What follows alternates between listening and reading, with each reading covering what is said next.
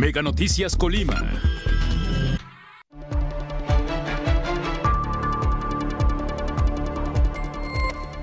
Ocho de cada diez colimenses consideran que delincuencia empeorará en los próximos 12 meses. Arriban 235 militares y elementos de Guardia Nacional para combatir crimen organizado. Vecinas y vecinos continúan con exigencias en limpia de jardines y mantenimiento en alumbrado. Mega Noticias Colima, con Dinora Aguirre. Buenas noches, les saludo con mucho gusto. Este miércoles 12 de octubre, el equipo de Mega Noticias está, preparado ya para mantenerles al tanto respecto a lo que se registra en nuestra entidad, a lo que ocurre en nuestra entidad, en el país y en el mundo. El tema de esta noche Mega Noticias es la producción de café.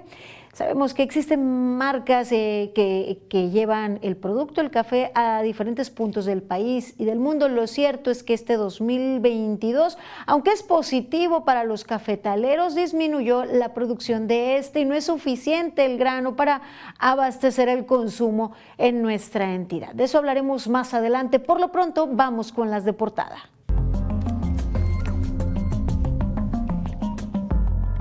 Ya está corriendo el mes 10 de este 2022 que se ha caracterizado por la violencia. En este contexto de violencia en el que día con día les damos cuenta pues de ejecuciones, de localizaciones de restos humanos, el día de hoy arribaron 235 militares y elementos de la Guardia Nacional para combatir la delincuencia organizada en zona conurbada Colima Villa de Álvarez. Los hechos de violencia igual ocurren en un jardín, como en una vialidad, en espacios públicos, por lo que de la capital colimense, sus habitantes, siete de cada diez señalaron pues haber identificado disparos frecuentes con armas en los alrededores de su vivienda. Respecto a la producción de café, nuestra entidad se encuentra dentro de la lista de los principales productores de este grano que se bebe en infusión. Chiapas es el líder en la producción del café en nuestro país y también México se encuentra pues en la lista de los principales productores en la posición número 11. Mire, habrá actividad artística en el CEDAR Juan Rulfo con el objetivo de promover el gusto por el instrumento de la guitarra, por su música. Se convoca a la juventud a participar en el décimo concurso de intérpretes de guitarra clásica de los Centros de Educación Artística del CEDAR eh, del IMBAL. Y en la Cámara de Diputados se aprueba ya la minuta para la permanencia del ejército en las calles hasta el 2028. La Comisión de Puntos Constitucionales aprobó esta minuta para que las Fuerzas Armadas realicen tareas de seguridad, les decía, hasta el 2028. Y hasta aquí las de portada.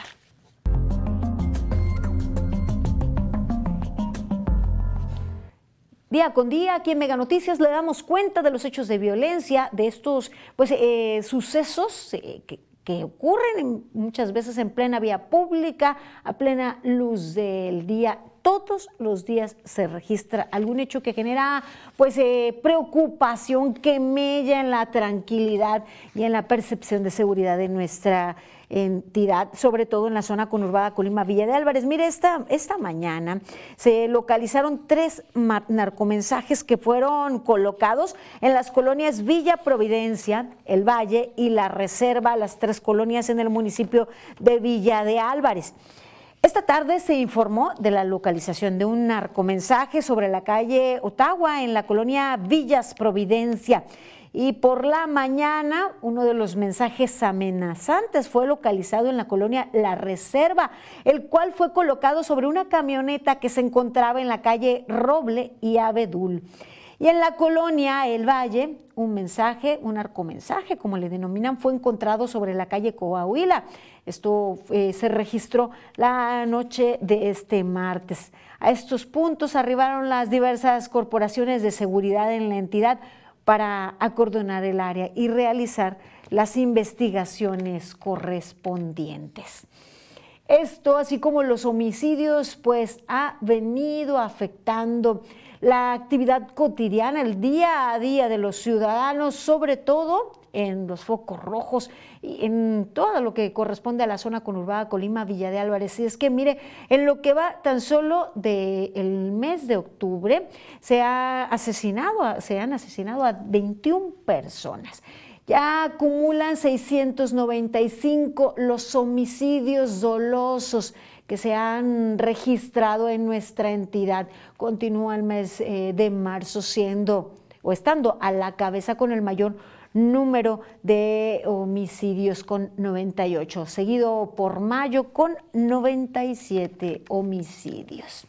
Y a todos nos ha tocado o escuchar o saber de alarmarnos con las noticias y con las situaciones pues que, que, ocurren y que generan el temor y modifican nuestras dinámicas del día a día. Respecto a esto, eh, mi compañera Karina Solano nos tiene la siguiente información.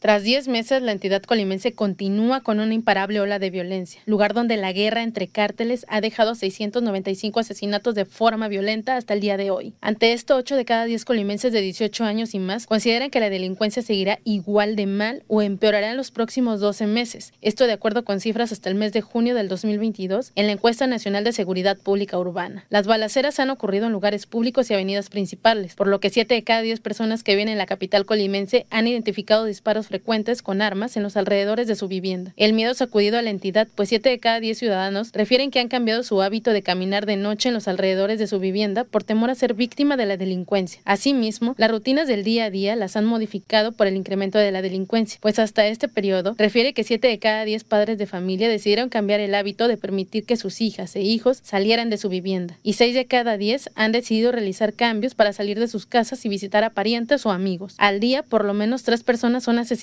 han sido localizados restos humanos en bolsas plásticas, narcomensajes y han entrado hasta las viviendas para disparar a quemarropa a personas. Carla Solorio, Mega Noticias. La información de mi compañera Carla Solorio. Y mire, pues en este contexto de inseguridad, de modificación en las dinámicas familiares, en el hecho de que las juventudes no se pueden desarrollar plenamente por el temor de los padres y es un temor que no es infundado. En este contexto llegan de nueva cuenta un número mayor de, elementos de seguridad federal, 235 militares y elementos de la Guardia Nacional arribaron hoy a nuestra entidad para reforzar las tareas de seguridad en la zona conurbada Colima-Villa de Álvarez. La misión es disminuir los homicidios vinculados a la delincuencia organizada. Vienen a apoyar las tareas de seguridad, a sumarse, a sumar esfuerzo. Además, se sumaron 36 vehículos para localizar y capturar a los delincuentes que cometen homicidios, balaceras y otros hechos delictivos. Se mencionó que todas las autoridades de seguridad en la entidad están obligadas a coadyuvar en la disminución de la violencia. Estamos realizando en estos momentos patrullajes disuasivos principalmente y establecemos también puestos militares de seguridad revisiones en forma aleatoria, sobre todo cuando se activa el código rojo en, esta área conurbada de Colima y Villa de Álvarez. El jefe del Estado Mayor de la vigésima zona militar señaló que la base de operación de los elementos se encuentra en la zona conurbada para una mejor reacción y subrayó que estarán en la entidad de manera temporal. Pues eh, se ha visto y lo que hemos vivido en estos últimos meses con el anuncio pues, de llegada de un, grupo, de un número mayor de elementos de seguridad, que esto no está generando ningún impacto positivo en la disminución de los hechos de violencia. Estos se han mantenido, tal vez, tal vez lo que hace falta es lo que han señalado y solicitado pues eh, tanto especialistas en el tema, tanto algunos legisladores como la sociedad, un cambio en la estrategia, puesto que venir haciendo lo mismo no ha funcionado. En este contexto también lo que llama la atención es la desaparición de personas. Se emite eh, la siguiente ficha de alerta ALBA para ubicar a Clara Esmeralda a la Torre Hernández, de 25 años de edad. Se supo de ella por última vez el día primero de octubre de 2022 eh, a través de, vía telefónica. Se tuvo contacto por última vez y ya no se sabe nada de Clara Esmeralda a la Comisión de Búsqueda de Personas emite una ficha para tratar de ubicar a Laura Corina Álvarez Moreno. Ella tiene 37 años de edad, fue vista por última vez en el municipio de Manzanillo. llama la atención que pues cada vez más son los rostros de mujeres que encontramos pues, en estas fichas de, fichas de búsqueda tratando de ubicar a estas personas e incrementa también el número de víctimas mujeres en nuestra entidad. La cifra ya asciende a 84 víctimas de homicidio doloso con corte al día 10 de octubre. Llama la atención que de esta cifra tan solo unos cuantos casos son investigados como, como feminicidios. Mire, vamos ahora a actualizarle el número de vehículos que han sido robados los últimos días. Otro delito que no, pues muestra una significativa disminución. El día de ayer de acuerdo a Plataforma México, cinco vehículos fueron robados. Eh, y mire, en la semana del 3 al 9 de octubre se trató de 33 eh, vehículos que fueron robados, siendo el día 5 de octubre el que registró el número mayor de vehículos robados con 8 unidades.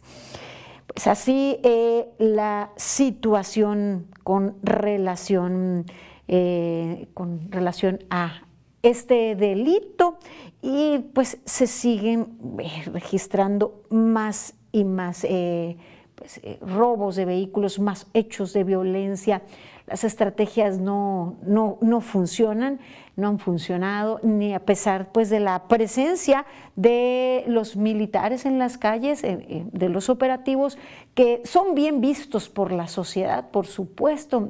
Eh, afortunadamente no se han registrado pues, eh, hechos de mayor magnitud que pues, signifique un riesgo la militarización de las calles. Sin embargo, no debería ser la apuesta. Vamos ahora a nuestra sección editorial sobre la, pues, eh, la presencia o la imagen de la oposición en este momento. Vamos a 100 palabras con Paco Ramírez. Llanos Unidos, la nueva alianza entre organizaciones civiles, políticos y empresarios que busca tomar el espacio que dejó Va por México luego de la traición de Alejandro Moreno y algunos periodistas. La nueva alianza buscará tener un candidato único para el 2024, defender al INE ante la propuesta de debilitarlo y defender el voto ciudadano, es decir, debe ser una alianza electoral, parlamentaria y de gobierno. Unidos está formado por organizaciones que han resistido el avasallamiento de este gobierno como Frente Cívico Nacional, Poder Ciudadano, Sí por México, UNE México y Unidos por México. También políticos como Emilio Álvarez y Casa, Carlos Medina, Gabriela Sterling, Gustavo de Hoyos y Claudio X González. Las banderas en arbolar ya están ahí. Revertir el empobrecimiento del pueblo, acabar con la sanguinaria, inquietante inseguridad y combatir la evidente y lacerante corrupción e impunidad. Solo falta ese personaje que logre conectar con el pueblo, lograr sinergias para sumar y dejar la polarización que tanto daño nos ha hecho. Eh, vamos a información. La Unidad Estatal de Protección Civil informó esta tarde sobre el incendio de un autobús sobre la autopista Tecomán-Colima.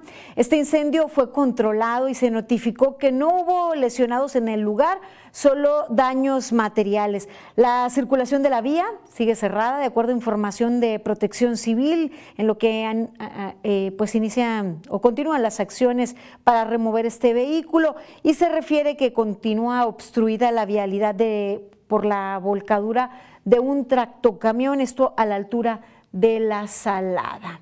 Pues vamos ahora a otra información, luego de, pues, de de esta situación que se vive en la carretera Manzanillo, que es información de última hora. Si usted viajará por esta vialidad para que tome pues las previsiones correspondientes.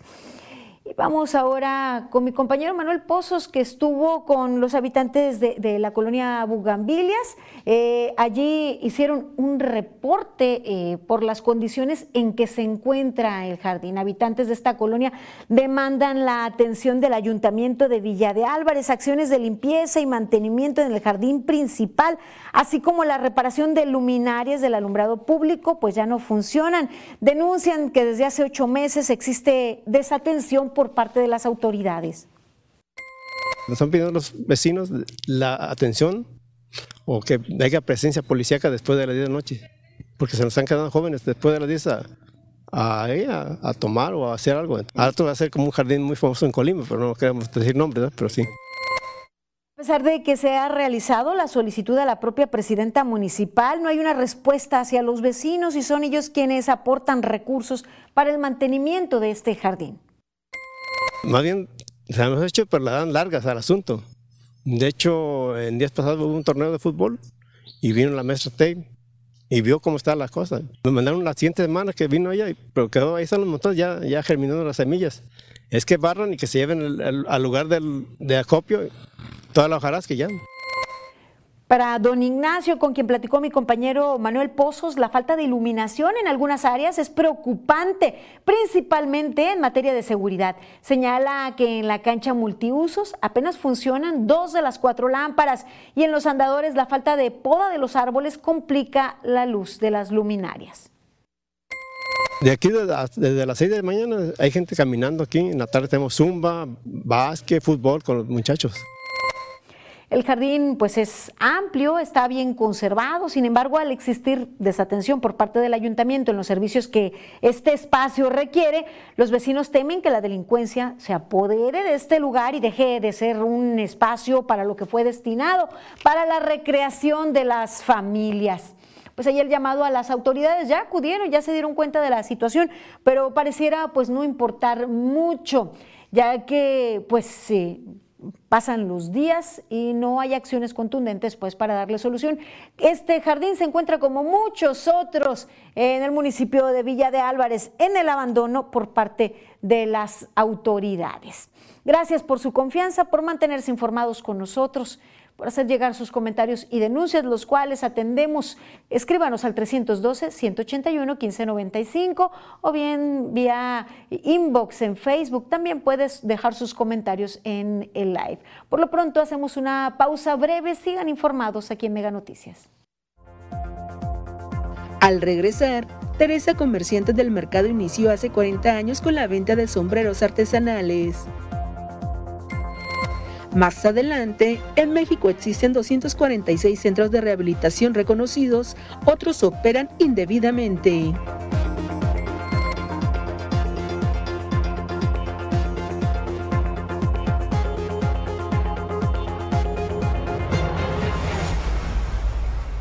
Continuamos con más información en Mega Noticias. Qué bien que se mantiene al tanto con nosotros. Y dentro de todo pues este contexto en el que nos desarrollamos día con día, la violencia, pues los hechos violentos en las calles, los problemas en la economía, la inflación arriba, lo cierto es que también pues hay esperanza, hay optimismo y hay quienes se levantan día con día con la ilusión de seguir ofertando sus productos en un lugar típico como es el mercado. Veamos la siguiente historia. En el puesto de la señora Teresa se vende casi de todo, desde un tradicional morcajete de artesanos de Suchitlán hasta una resortera, torteadora o un artículo religioso. Señala que para ella la algarabía que se tiene en el mercado Constitución de la ciudad de Colima es como una vitamina para seguir trabajando. El plato, el plato menudero, lo busca mucho la gente de aquí, lo consumimos mucho, los que tienen restaurantes y todo manejan mucho ese plato eh, manejan mucho la bolsa de mandado ahorita, porque ya no está usando la de plástico, se maneja mucho la bolsa de mandado. Comparte que su trabajo como comerciante en el mercado lo inició hace más de 40 años con la venta de sombreros, actividad que continúa junto a su esposo. No obstante, hace 12 años emprendió el puesto que ahora atiende junto a su hijo. Me siento a gusto en un mercado, me gusta estar en un mercado con los clientes, les vende, les ofrece. Si estuviera en tu casa, no, me tuyería. Allá me enfermo. Mejor aquí me Las jaulas para los pericos, cestos para las tortillas, hornos para dorar las tortas, parrillas para asar carne, ollas de barro, canastos, escobas, recogedores, de todo vende Doña Tere a sus 69 años de edad. Yo les digo, vengan a los mercados. Hay gente que me dice, yo nunca vengo venido al mercado. Primera vez que vengo y todo está bonito. Hay lo que yo busco. Digo, pues no dejen de venir, sigan viniendo y traigan más gente porque también los mercados sí se están quedando solos. Para Doña Tere es importante que la actividad económica se mantenga en el mercado, pues además de apoyar al comercio local, se fomentan las tradiciones y hasta la convivencia familiar en estos lugares. Manuel Pozos, Mega Noticias. Así es, un lugar típico y representativo en el corazón de la capital colimense. Vamos a otra información. Tras la violencia se encuentra el crimen organizado, la venta de sustancias ilícitas y de la mano una serie de problemáticas sociales en, en nuestro país. Lo cierto es que ha incrementado el número de personas que viven y sufren adicciones y también a la par el número de sitios que ofertan la oportunidad de rehabilitarse, los llamados anexos. Pero ¿quién los supervisa? ¿Existe? ¿Todos están registrados? ¿Están reglamentados? Vamos al siguiente especial respecto a este tema. En México existen 246 centros de rehabilitación reconocidos por la Comisión Nacional contra las Adicciones, que es la instancia a nivel federal de evaluar y vigilar que dichos establecimientos cumplan con las normas oficiales en sus tratamientos contra estas enfermedades. Sin embargo, de acuerdo con registros periodísticos en el país existen más de 2.000 sitios también conocidos como anexos o albergues que operan de forma clandestina. El control de algunos de estos espacios del crimen organizado, la manipulación que hacen estos grupos delictivos para utilizar a estas personas para cometer ilícitos, entre ellos el sicariato, eh, y también cuando, cuando cometen una ilicitud de esta naturaleza los utilizan, eh, los drogan, les dan armas, cometen estos estas ilicitudes y posteriormente son desaparecidos por estos grupos. En los últimos años, estos sitios se han convertido en escenario de tortura, amenazas y hasta homicidios relacionados con grupos criminales, como el asesinato de seis personas en un anexo del municipio de Tlaquepaque, en Jalisco, en julio de este año, o las quemaduras provocadas a una niña en un albergue de Tonalá. A ella le dio una crisis de ansiedad y se empezó a rascar. Si no dejas de rascar, te vamos a echar alcohol. Y pues ella seguía con su crisis, obviamente se seguía rascando. Pues la agarraron entre cinco uno le echa alcohol, el otro le da este con la descarga eléctrica y obviamente se prende. Los establecimientos que cuentan con todos los registros municipales o estatales pueden tener acceso a apoyos con recursos públicos. Para apoyarte tú en la cuestión de si tú tienes algún proyecto dentro de tu centro de tratamiento, si tienes que hacer algún algunos baños, algún X X situación, este, bajas el recurso y posteriormente, pues, peso que te da gobierno, peso que le tienes que, que decir en qué lo gastaste. Román Ortega, Mega Noticias. Es labor de las autoridades verificar estos puntos que parece que surgen de un momento a otro en diferentes puntos y en, incluso en nuestra entidad podemos eh, ver cómo han proliferado estos centros que podríamos pensar eh, pues desahogan eh, la labor de, la entidad, eh, cumplen con una función, pero están debidamente reglamentados. realmente lo que se ofrece ahí no viola derechos humanos, pues cumple su objetivo, que es la rehabilitación. Habría, pues, seguiremos presentando información respecto a este tema. Mire, en otra información, como ya les adelantaba, se aprobó la minuta para que las Fuerzas Armadas realicen tareas de seguridad pública hasta el 2018. En comisiones de la Cámara de Diputados, en donde se registraron 28 votos a favor de Morena, PRI, Partido Verde Ecologista de México y PT, así como 10 votos en contra de PAN, Movimiento Ciudadano y PRD, pues dieron aprobatorio es tu principal insumo, es tu principal recurso, el recurso humano, y en tanto tengas un trato digno para ellos, tengan condiciones adecuadas de trabajo, me parece que se va a producir más y mejor. Creo que ayuda a una mejor distribución en términos, si bien esto no le pega quizá riqueza, pues sí, sí, porque son días que te permiten disfrutar con tu familia o simplemente descansar para poder eh, colaborar de mejor manera al sector eh, en desarrollo. Mire, en, otros temas, Horacio Duarte Olivares renunció a la dirección de la Agencia Nacional de Aduanas de México. Es la segunda renuncia en menos de una semana dentro del gobierno del presidente López Obrador.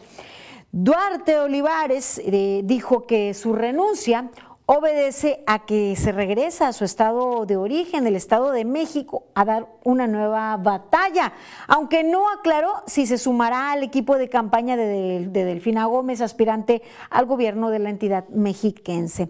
Antes de abandonar el cargo, el aún funcionario federal rindió un informe sobre su gestión.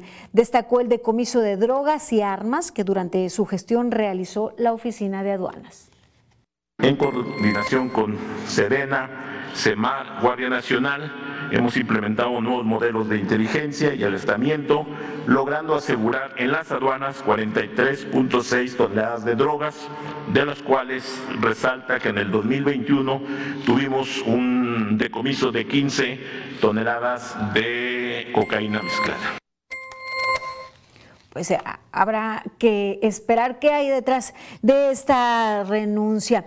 Mire, organizaciones civiles presentaron la alianza Unidos. Hacen un llamado a los ciudadanos y partidos políticos de oposición para consolidar un bloque opositor y derrocar a Morena en las próximas elecciones.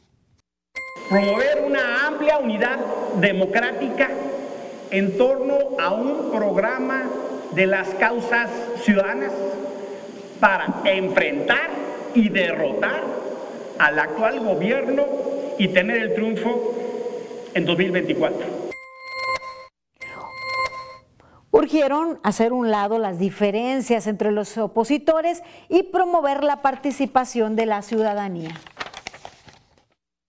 Llamamos a los partidos políticos de oposición a que atiendan el mandato ciudadano y que actúen en defensa de nuestra democracia.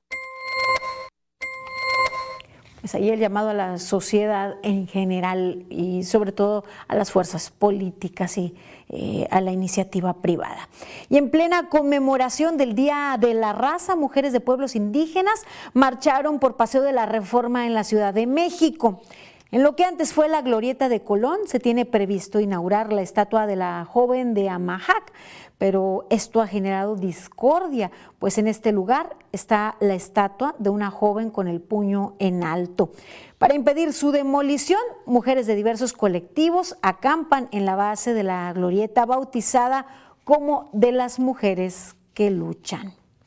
Mire, en otro tema, en un hecho más de esta violencia que parece no tener fin en el país, anoche fue asesinado a balazos Gregorio Arias Pérez, exalcalde, de Comalcalco, en Tabasco. El, el expresidente municipal salía de sus oficinas cuando dos hombres a bordo de motocicletas se acercaron y lo balearon.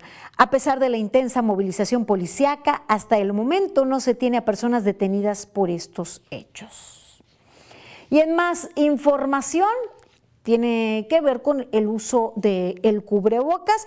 En un comunicado, la Agencia Federal de Aviación Civil informó que ya no será obligatorio el uso de cubrebocas en aviones que vuelen en el territorio nacional. La dependencia indicó que la medida obedece a la actualización de los lineamientos sanitarios contra COVID-19 emitidos por el gobierno federal. En el documento se puede leer que debido a que los espacios de los aeropuertos y las salas de espera son lugares amplios y bien ventilados, ya no es necesario el uso de mascarillas, mientras que al interior de las aeronaves utilizan un sistema de filtración de alta eficiencia que elimina el 99.9% de macropartículas, bacterias y virus.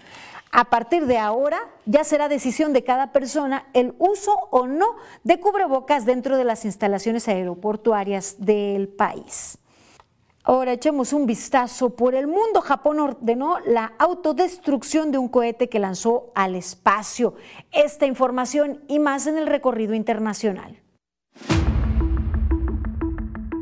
Autoridades de la provincia de Limán, en Ucrania, trabajan en el reconocimiento de cuerpos encontrados en fosas comunes. Las autoridades han dicho que buscarán probar que se trata de crímenes de guerra cometidos por el ejército ruso durante la ocupación de parte del territorio ucraniano. El jefe de la administración militar de la región de Donetsk señaló que ya se han hallado más de 50 cadáveres de soldados y civiles, entre los que se encuentran cuerpos de niños. En tanto, líderes del G7 advirtieron que responderán a las amenazas nucleares de Putin y reafirmaron su apoyo a Ucrania. Durante la reunión a la que convocaron de emergencia a los representantes de los siete países más industrializados del mundo, aseguraron que habrá graves consecuencias si Rusia emplea armas químicas, biológicas o nucleares en Ucrania, mientras que Zelensky reclamó más sistemas de defensa aérea y una misión internacional de vigilancia en la frontera con Bielorrusia. En tanto, Vladimir Putin se reunió en San Petersburgo con Rafael Grossi, director director general del Organismo Internacional de Energía Atómica. La primera ministra británica Liz Truss aseguró que no recortará el gasto público para eliminar la deuda que generará su controvertido plan de crecimiento basado en grandes recortes de impuestos. Ante cuestionamientos en el Congreso, la política conservadora aseguró que está absolutamente comprometida con su promesa de no recortar la inversión estatal. Por su parte, el líder de los laboristas le pidió que revierta su controvertido plan de crecimiento. Not by cutting public spending, but by making sure we spend public money well. La Agencia Aeroespacial de Japón ordenó la autodestrucción de su cohete espacial Epsilon 6 luego de detectarse fallas en su lanzamiento. El cohete japonés que transportaba múltiples satélites presentó fallas de ignición, lo que representaba un peligro real de que se estrellara contra el suelo. Según la información dada a conocer por la Agencia Espacial, se trata del primer lanzamiento fallido desde 2003. Se trata del sexto lanzamiento de un cohete Epsilon, cuyos vuelos no tripulados comenzaron desde 2013. Mega Noticias, Maribel Soto. Luego de nuestro recorrido internacional, vamos a nuestra sección de nutrición.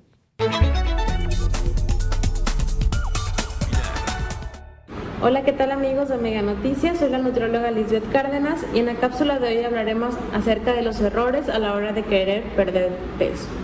Es muy común que la población piense que al momento de querer perder de peso debemos de comer porciones muy pequeñas de alimentos y esto es un error al contrario, debemos de ir con un profesional de la salud, en este caso un nutriólogo, que te ayude con todo este proceso para lograr tu meta, adecuando tus objetivos, además de, determinar tus porciones conforme a tu peso, tu estatura, tu edad y obviamente, como lo mencionaba, tu principal meta.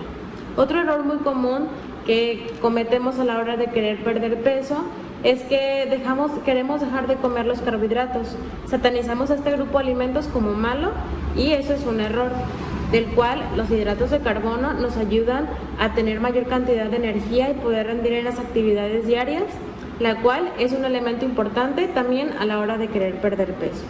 El último error que les mencionaré es que también satanizamos los alimentos como buenos y malos. Esto nos puede llegar a perjudicar ya que restringimos en nuestra dieta los alimentos que los satanizamos así, lo cual es un error, sino al contrario, debemos de comer de forma balanceada, cuidando porciones y también eligiendo la mejor calidad de alimentos. Bueno, es todo de mi parte y nos vemos hasta la próxima.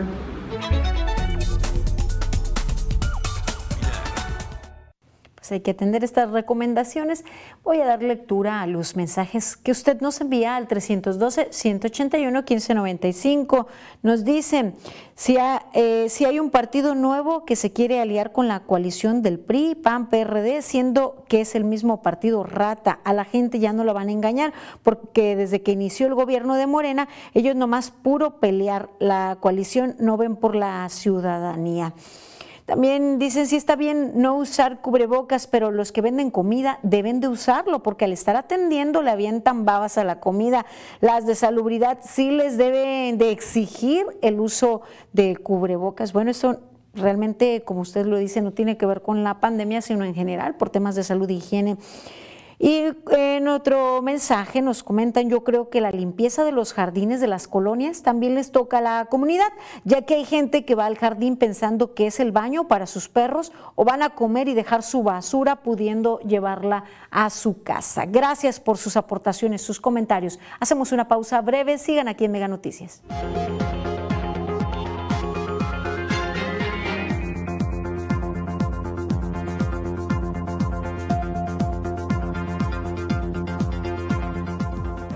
Al regresar, colima entre las dos entidades caficultoras. La superficie sembrada es de 2.749.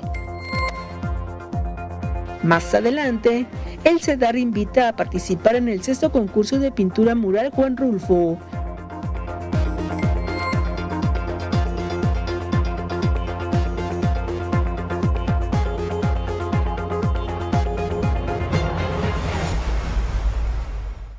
Brasil, Vietnam, Colombia, Indonesia y Etiopía encabezan la lista de países productores de café. México se encuentra en la posición número 11 en producción de café del mundo y es uno de los principales países productores de café orgánico, destinando el 3.24% del total de la superficie cultivada de este producto para esta variedad. En el país, 15 estados son productores de café. Chiapas es el principal estado productor. Aporta el 41% del volumen nacional, seguido por Veracruz y Puebla.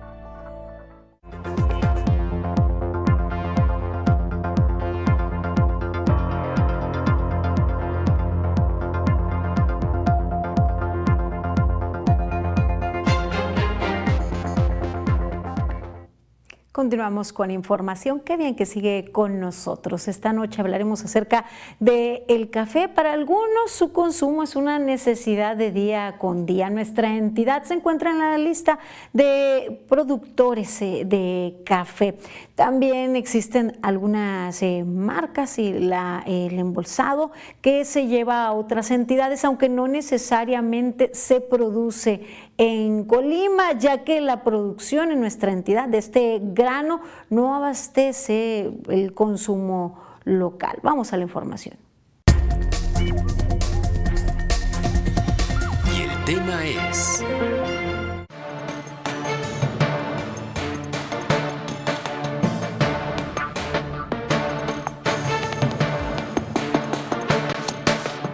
Colima se encuentra entre las dos entidades caficultoras en el país con una producción total de 3.337 en 2022. Así refieren las cifras de la Secretaría de Agricultura y Desarrollo Rural en su escenario mensual de productos agroalimentarios. El café se denomina la bebida que se obtiene por infusión a partir de los frutos y semillas del cafeto, que contiene una sustancia estimulante, la cafeína. El ciclo productivo del café cereza concluyó en mayo. Sin embargo, al ser un perenne especial, su producción reinicia en octubre. La superficie sembrada en este periodo fue de 2.749 para el 2022 mientras que en el 2021 fue de 2.720. La superficie cosechada del café en la entidad para el 2022 fue de 2.740 y en 2021 un total de 2.718. Sin embargo, la producción de este año fue menor respecto al mismo periodo del año anterior, pues en 2022 representó 3.337, mientras que en el 2021 se registró la cifra de 3.393. Las entidades que producen café son Chiapas, Veracruz, Puebla, Oaxaca, Guerrero, Hidalgo, San Luis Potosí, Tabasco, Jalisco, Nayarit, Colima y Estado de México. Carla Solorio, Mega Noticias. La producción del café en nuestra entidad durante este 2022 registró una disminución, eh, pues a pesar de esto, el panorama sigue siendo alentador. Las cuestiones climatológicas, las plagas y las enfermedades eh, eh, también pues, ha llevado a que algunos productores decidan cambiar de cultivo. María Concepción Prudencio de Narváez, representante de este sector, informó que en el estado se tenían 2.500 hectáreas de cultivo de café y alrededor de mil productores. No obstante, reiteró que actualmente existe escasez del grano. Estamos trayendo desde semilla certificada para nuestros cafetales y estamos haciendo planta de café. Tenemos cuatro años trayendo planta. Algunos de nosotros, por ejemplo, tenemos nosotros como Café Nogueras, coche, la certificación. Es el rabino el que nos está checando a qué proveedor le estás comprando, de qué altura, para seguir conservando la calidad. Los productores de café se han visto en la necesidad de comprar el grano en otras entidades del país, pues el que se produce en Colima no es suficiente para abastecer la demanda local. Nosotros tenemos Sierra de Manantlán, que es la primera abastecedora después de Colima. De preferencia pedimos los volcánicos, los de solo, solo volcánico. Sin embargo, Sierra de Manantlán casi siempre nos trae café. Desde Telcruz, Ayotitlán, toda la parte alta de Jalisco. Ya se espera también, pues eh, se prevé buena temporada y nos comparten historias eh, de esto que más que un trabajo, parece una tradición. Se espera ya más grano, más café en Colima. Ya casi se acerca el periodo de cosecha de café y Jorge prevé que será una temporada positiva, pues este año las lluvias fueron benévolas con las plantaciones y casi no hubo pérdida de flor. Junto a su familia, son productores de uno de los cafés tradicionales de Colima, casi 100 años satisfaciendo el paladar de los colimenses. El temporal de lluvias es determinante. Si llueve mucho, si llueve poco, si llueve eh, con borrascas, si llueve... Eh, con tormentas prolongadas, todo eso influye en el cultivo del café. Y si la, flor se cae antes, pues no hay fruta. Comparte que su sede principal se ubica en Cofradía de Suchitlán, en el Rancho El Viejo, donde atiende a su clientela regular. Y estos cafés nuestros son cafés, eh, podríamos decirlos extralavados y clasificados. Estos cafés en el mercado teniendo la altura que tienen. Estos cafés a nivel nacional se conocen como estrictamente altura y tienen un precio que puede ir casi al doble de los cafés comerciales. Con orgullo, Jorge señala que en su familia suman cuatro generaciones que se han dedicado a la producción de café en el municipio de Comala. Dependiendo cómo lo trabaje uno, eh, puede resultar uno de los mejores cafés del mundo, porque los microclimas de la región, sobre todo estos microclimas en torno a las tierras volcánicas, son excepcionalmente buenos para cafés. Manuel Pozos, Mega Noticias los microclimas y los más de 1.600 metros sobre el nivel del mar, pues nos llevan a producir café de calidad y de muy buen sabor. Sigamos, eh, pues esperemos que se siga produciendo, que haya mayores apoyos para quienes se dedican a, a este cultivo. Vamos ahora con mi compañera Rosalba Venancio, quien ya nos presenta las breves. Buenas noches, Rosalba. Dinora, muy buenas noches. Invitan a participar en concurso de guitarra clásica y pintura de mural. Veamos la información.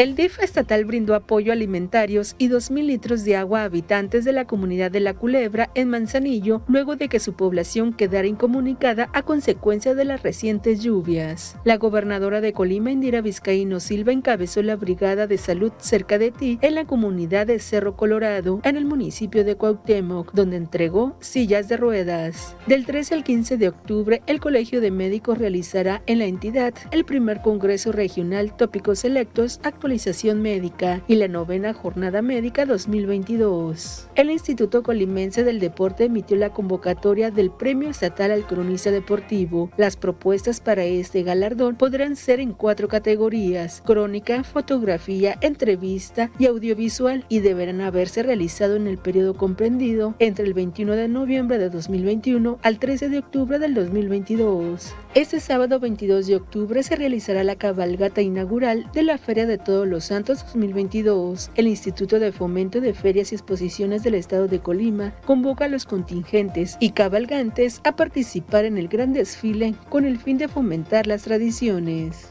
El CEDAR convoca a participar en el décimo concurso de intérpretes de guitarra clásica y en el sexto concurso de pintura mural Juan Rulfo. El concurso de guitarra se efectuará los días 10 y 11 de noviembre y los interesados podrán inscribirse hasta el lunes 2 de noviembre, mientras que el concurso de pintura, el registro será del 17 al 24 de octubre, la recepción de propuestas del 24 al 28 de octubre y los resultados finales el viernes 4 de noviembre.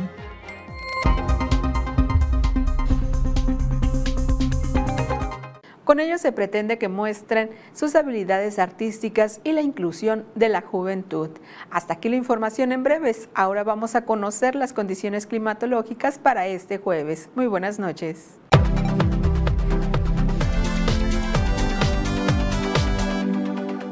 Amigos, qué gusto saludarles. Aquí les tengo el pronóstico del tiempo. Y mire usted, este es el panorama, lo que usted estará viendo a lo largo de las próximas horas.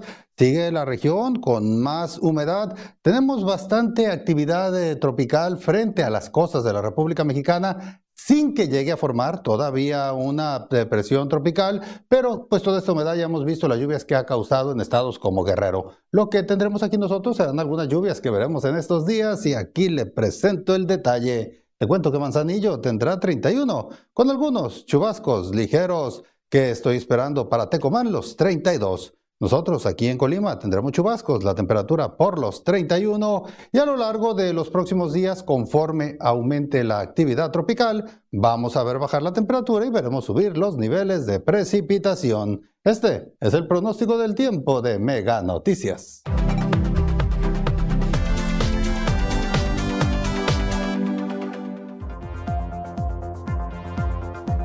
Mañana, colimenses se sienten inseguros en cajeros, banco o en el transporte público.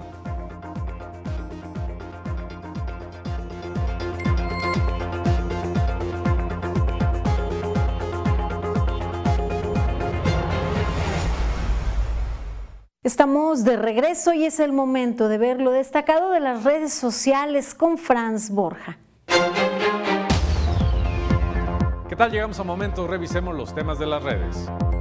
Una masa importante de humo llamó la atención de los habitantes de la capital mexicana cuando este miércoles se incendió el segundo piso del local Galerías El Triunfo, ubicado en la colonia Jardines del Pedregal de la alcaldía Álvaro Obregón. La circulación fue cerrada en la zona y bomberos llegaron hasta el lugar para sofocar el fuego. Unas 12 personas fueron desalojadas del negocio afectado y otras 100 personas fueron evacuadas de los edificios aledaños. No se reportan lesionados. Las imágenes fueron ampliamente compartidas en redes. Mentir le salió caro al locutor Alex Jones, quien por años aseguró que la matanza de la escuela primaria Sandy Hook, una de las peores en la historia de los Estados Unidos, fue un montaje y nunca ocurrió.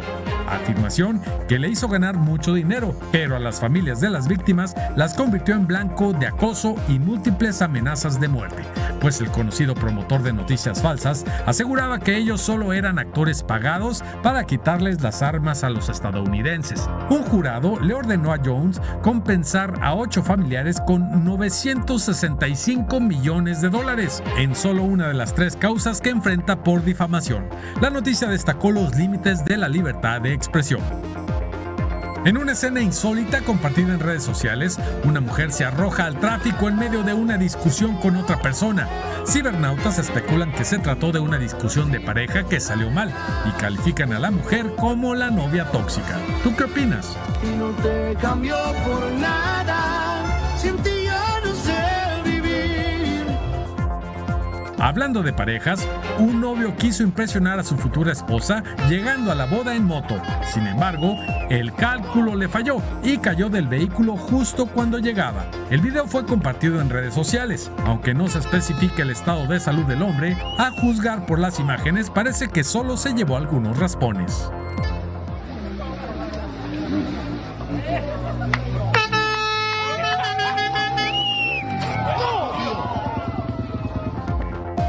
Y hasta aquí los momentos de las redes. Continuamos con Mega Noticias. Y con momentos llegamos al final de esta emisión. Gracias por mantenerse al tanto con nosotros. Le invitamos a seguir informados con Mega Noticias MX. Nos encontramos mañana nosotros en punto de las 8. Buenas noches.